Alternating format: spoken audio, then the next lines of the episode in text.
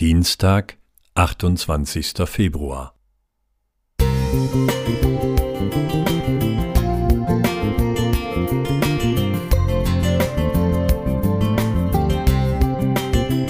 Ein kleiner Lichtblick für den Tag.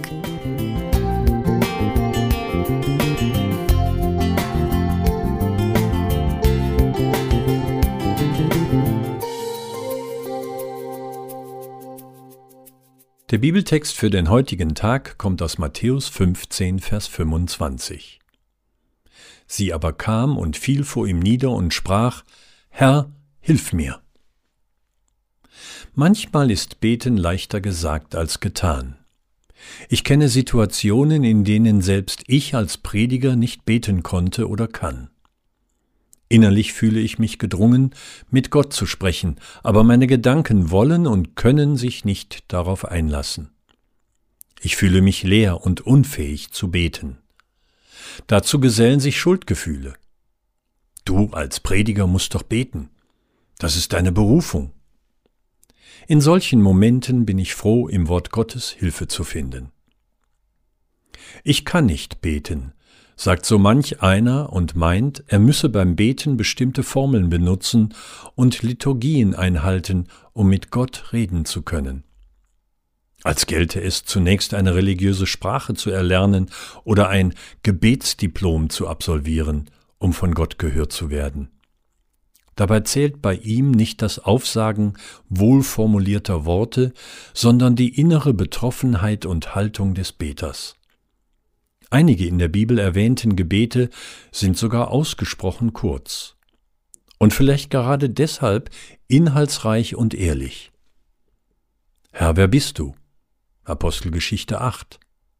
Sohn Davids, erbarme dich meiner. Markus 10, 47. Herr, rette mich. Matthäus 14, 30. Oder wie in unserem Eingangstext, Herr, hilf mir. Diese kurzen Gebete entstammen persönlichen Krisenzeiten, belastenden Familiensituationen, anhaltenden Krankheitsnöten oder drohenden Lebensgefahren. Und sie alle wurden von Gott erhört. Nicht die Länge oder die Worte zählen bei einem Gebet, sondern das Herz. So lehrt es uns auch die Geschichte vom Pharisäer und Zöllner. Gott sei mir Sünder gnädig. Lukas 18, 13, betete der Zöllner und ging gerechtfertigt in sein Haus. Nicht so der Pharisäer. Ich will nicht aufhören, mit Gott in Verbindung zu treten. Ihm will ich mein Herz ausschütten, mit allem, was mich bewegt und bedrückt. Er hat Gutes mit mir und mit dir im Sinn und wird auch mein Schweigen und Stammeln verstehen. Er hört und versteht jedes Gebet, sei es auch noch so holprig dargebracht. Er wird es nicht gering achten. Er verspricht in Joel 3, Vers 5, es soll geschehen. Wer des Herrn Namen anrufen wird, der soll errettet werden. Danke, Vater, dass du mein Gestammeln annimmst, auch wenn ich mich dabei selbst nicht verstehe. Franz Josef Eitenayer Música